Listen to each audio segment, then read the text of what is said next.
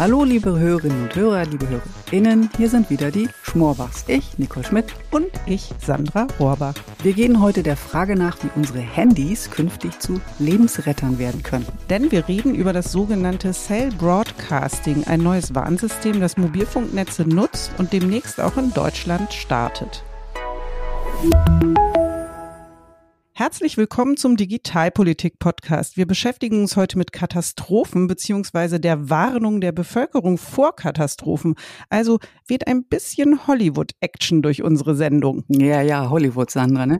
Da ist das Strickmuster in den Filmen ja meistens ähnlich. Ne? Einer oder eine sieht eine konkrete Gefahr, das Erdbeben, die Asteroiden, die Explosion, die Außerirdischen und da alle anderen hören nicht drauf oder kriegen es nicht mit. Und dann nimmt eben das Unheil auf dem Bildschirm schnell seinen Lauf. Ja, liegt wohl daran, dass äh, Hollywood Katastrophenwarnsysteme nicht so sehr mag. Und dann wäre ja auch die ganze Filmerei für die Katz, ne? Das stimmt. Aber im echten Leben kann es schon Katastrophen geben. Denken wir an die Flutwelle im Ahrtal im letzten Jahr. Das war für die Menschen dort vor Ort wirklich schrecklich, wie schnell sie von den Wassermassen überrascht wurden. Ja, und auch die Telekom ähm, hat diese Katastrophe massiv getroffen, weil unsere komplette Infrastruktur dort fast komplett zerstört war. Und im Nachgang dieser Flut ist noch einmal ja auch ganz neu über das Thema Katastrophenwarnungen nachgedacht worden und einiges auch in die Wege geleitet worden. Und darüber wollen wir heute sprechen und freuen uns deswegen, einen echten Experten für Warnsysteme zu Gast zu haben. Korrekt, denn bei uns ist heute Henrik Roggendorf vom Bundesamt für Bevölkerungsschutz und Katastrophenhilfe. Er leitet dort das Referat Warnung der Bevölkerung. Herzlich willkommen, Herr Roggendorf. Guten Morgen zusammen. Herr Roggendorf, bevor wir hart ins Thema einsteigen, interessiert uns doch, äh, schauen Sie ab und zu auch mal einen Katastrophenfilm, also so rein berufsbedingt natürlich?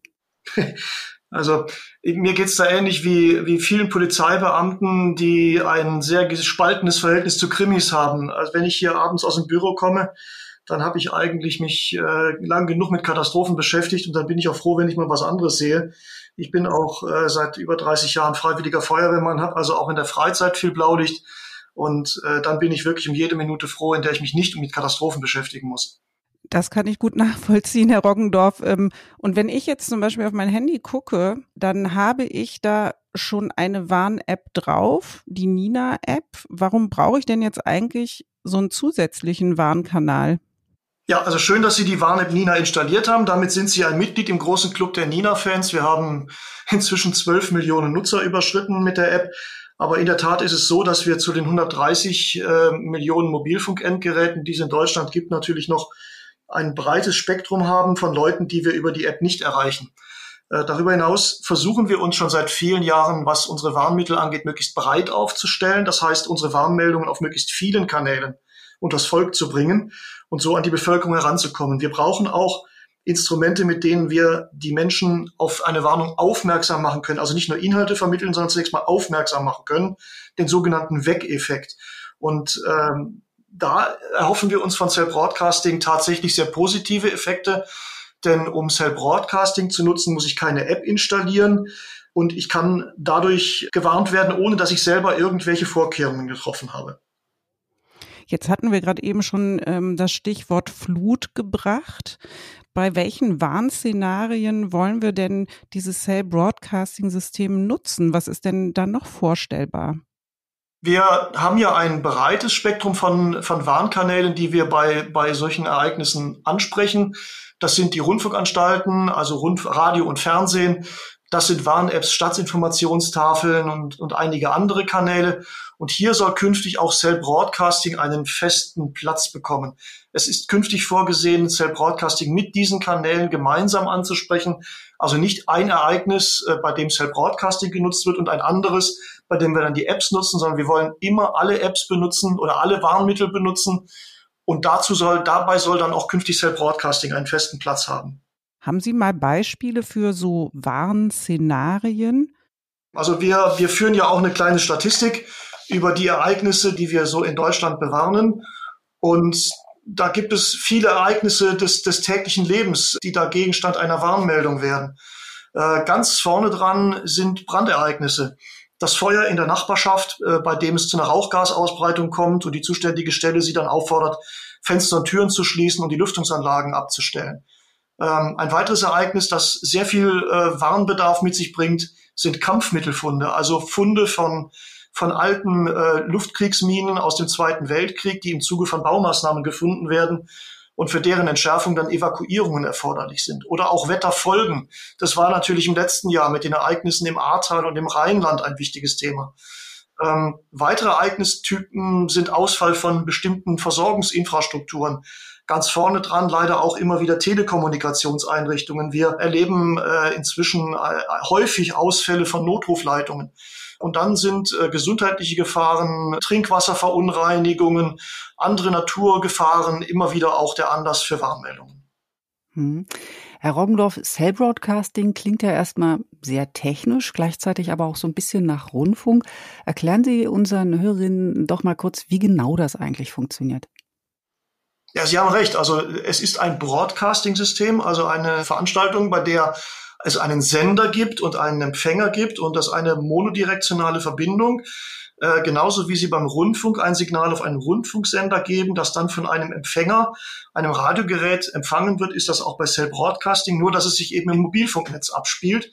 Wir geben aus dem modularen Warnsystem eine solche Warnmeldung an die Netzinfrastruktur der Netzbetreiber, in Ihrem Beispiel an die der Telekom. Und von dort aus geht es dann an die entsprechenden Mobilfunkzellen, die sich im Schadensgebiet befinden. Und äh, von dort aus dann an alle Endgeräte, die in dieser jeweiligen Zelle eingebucht sind und wird dann dort auf dem Smartphone angezeigt. Sie hatten es vorhin schon gesagt, ähm, man muss erstmal so einen Wach- oder Weckruf machen. Wie genau sieht denn der Alarm bei Cell Broadcasting aus? Ist das akustisch? Gibt es einen Text? Wie genau machen wir das dann? Ja, es, sind, es ist äh, Feuer aus allen Rohren sozusagen. Ähm, es wird ein blinkendes Display geben mit einer auffälligen Farbe. Es wird einen akustischen Warnton geben und es wird auch ein haptisches Signal geben, sprich das Smartphone wird in einem bestimmten Rhythmus äh, vibrieren und äh, dadurch wird dann das, wird dann die Cell Broadcasting Meldung signalisiert. Wir sind beim textlichen Umfang. Es gibt dann natürlich auch eine Textmeldung, aus der sich der Warntext ergibt, auf 500 Zeichen limitiert. Das heißt, wir werden äh, die Cell-Broadcasting-Meldung sehr kurz und knapp halten und auch auf das elementar Wichtigste beschränken. Am Ende jeder Warnmeldung wird ein Link auf das Bundeswarnportal warnungbund.de stehen. Äh, dort gibt es dann weitere Informationen zum entsprechenden Ereignis. Wir werden im ersten Durchgang die Warnmeldungen in deutscher und englischer Sprache veröffentlichen. Äh, weitere Sprachen haben wir uns dann als Option für die Weiterentwicklung vorgenommen. Ja, und so wollen wir das, den Warnmix halt um ein weiteres Element ergänzen. Jetzt wollte ich noch mal kurz nachfragen. Ähm, für Cell Broadcasting brauchen die Bürgerinnen also eigentlich nur ein funktionierendes, eingeschaltetes Handy. Und das muss nicht mal ein modernes Smartphone sein, wenn ich Sie jetzt richtig verstanden habe. Ja, genau. Der technische Standard für Cell Broadcasting umfasst alle Mobilfunkendgeräte.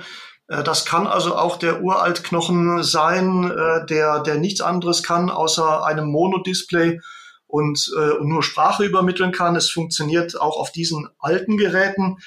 Wobei, wenn ich immer höre, dass man bei diesen alten Geräten an die ältere Generation denkt, tut man der älteren Generation, glaube ich, ziemlich unrecht. Also wenn ich sehe, was im, äh, was in meinem persönlichen Umfeld an älteren Menschen heute wie selbstverständlich ein Smartphone bedient, dann äh, überrascht mich das immer, wie affin auch die, äh, die sogenannte ältere Generation mit diesen Geräten ist. Das kann ich bestätigen. Also die ältere Generation bei uns hat auch ähm, schicke Smartphones, die ich auch sehr gerne hätte zum Teil. Ja, ähm, aber kommen wir nochmal zurück auf äh, das Stichwort Gefahrenbereiche. Wie funktioniert das genau, dass ein identifizierter Gefahrenbereich, also so ein bestimmtes geografisches Gebiet, dann zu diesen entsprechenden Funkzellen zugeordnet wird? Also dass nur genau da gewarnt wird? Ja, das ist so ein, so ein Wunderwerk aus der Geo-IT-Küche. Die Warnmeldung wird äh, über das modulare Warnsystem MOVAS erstellt. Das ist eine Plattform, die das BBK äh, seit vielen Jahren betreibt und auch schon benutzt und über die auch alle anderen Warnkanäle angesprochen werden. Dieses System ermittelt im Hintergrund bei der Eingabe der Warnmeldung einen, eine Geografie, welcher Bereich denn von diesem Ereignis betroffen wird. Diese Geografie wird dann äh, an die Netzbetreiber übergeben und die ermitteln dann wiederum in ihren eigenen Systemen, welche Zellen, welche Mobilfunkzellen sich in diesem Bereich genau befinden und adressiert dann die Warnmeldung an diese entsprechenden Mobilfunkzellen, die dann wiederum die Meldung an alle Smartphones oder an alle Mobilfunkendgeräte ausliefern, die in dieser Zelle eingebucht sind. Oh, also ganz viel Intelligenz im Hintergrund, die absichert, dass das auch punktgenau funktioniert. Ähm, Herr Roggendorf, wer kann eigentlich so einen Alarm auslösen? Würde mich jetzt auch interessieren und vor allem auch, wie lange dauert dann die Übermittlung an die Handys der Bürger? Sekunden, Minuten? Also auslösen können die Behörden auf allen staatlichen Ebenen, die äh, einen gesetzlichen Warnauftrag haben soweit sie Zugriff auf das modulare Warnsystem haben. Das sind eine ganz überwiegende Zahl der unteren Katastrophenschutzbehörden, der Leitstellen in den Ländern, ähm, aber auch die Lagezentren der Länder, die hier Zugriff haben. Und auch in Zukunft äh, werden es die Polizeidienststellen in den Ländern sein, die hier Warnmeldungen eingeben können. Ähm, zur Dauer der Übertragung, das wird sich im Sekundenbereich abspielen. Äh, wir haben die Anforderung, dass Warnmeldungen äh, innerhalb von 30 Sekunden durch die Systeme durch sein müssen. Und äh, ich gehe davon aus, dass dann auch innerhalb der Mobilfunknetze das in rasender Geschwindigkeit äh, bearbeitet und ausgeliefert wird. Also ich gehe tatsächlich von, von einer Laufzeit von Sekunden aus. Mhm. Wann geht's denn jetzt eigentlich los mit Cell Broadcasting, Herr Roggendorf? Auch in Sekunden?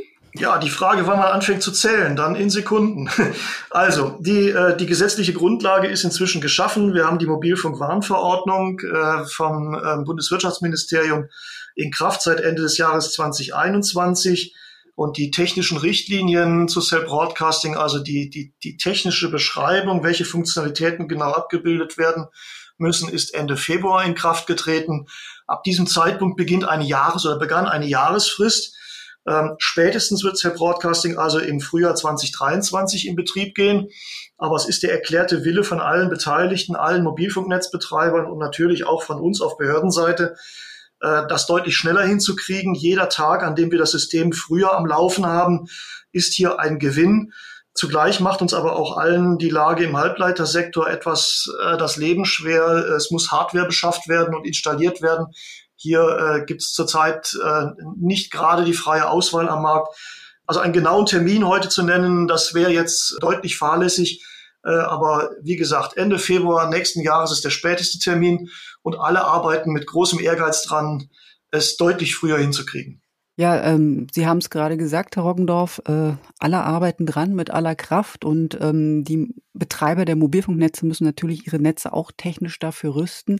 Da ist tatsächlich einiges an Hard- und Software anzupassen. So muss dann zum Beispiel jeder Betreiber jeweils zwei Cell Broadcast Center in seinem Netz einrichten und die müssen mit dem äh, zentralen Warnsystem des Bundes, dem MOVAS, verbunden sein und die Warnungen dann auch automatisiert versenden können. Nur so kommt auch dieses Tempo in den Warnprozess. Und wenn dann ähm, bei der Telekom und auch bei den KollegInnen der anderen Netzbetreiber alle nötigen Vorarbeiten erledigt sind, gibt es dann sowas, Herr Rongdorf, wie so ein Probealarm? Also wir haben ja diesen Warntag im September, der jetzt auch wieder kommen wird. Werden wir da schon so erste Ergebnisse sehen?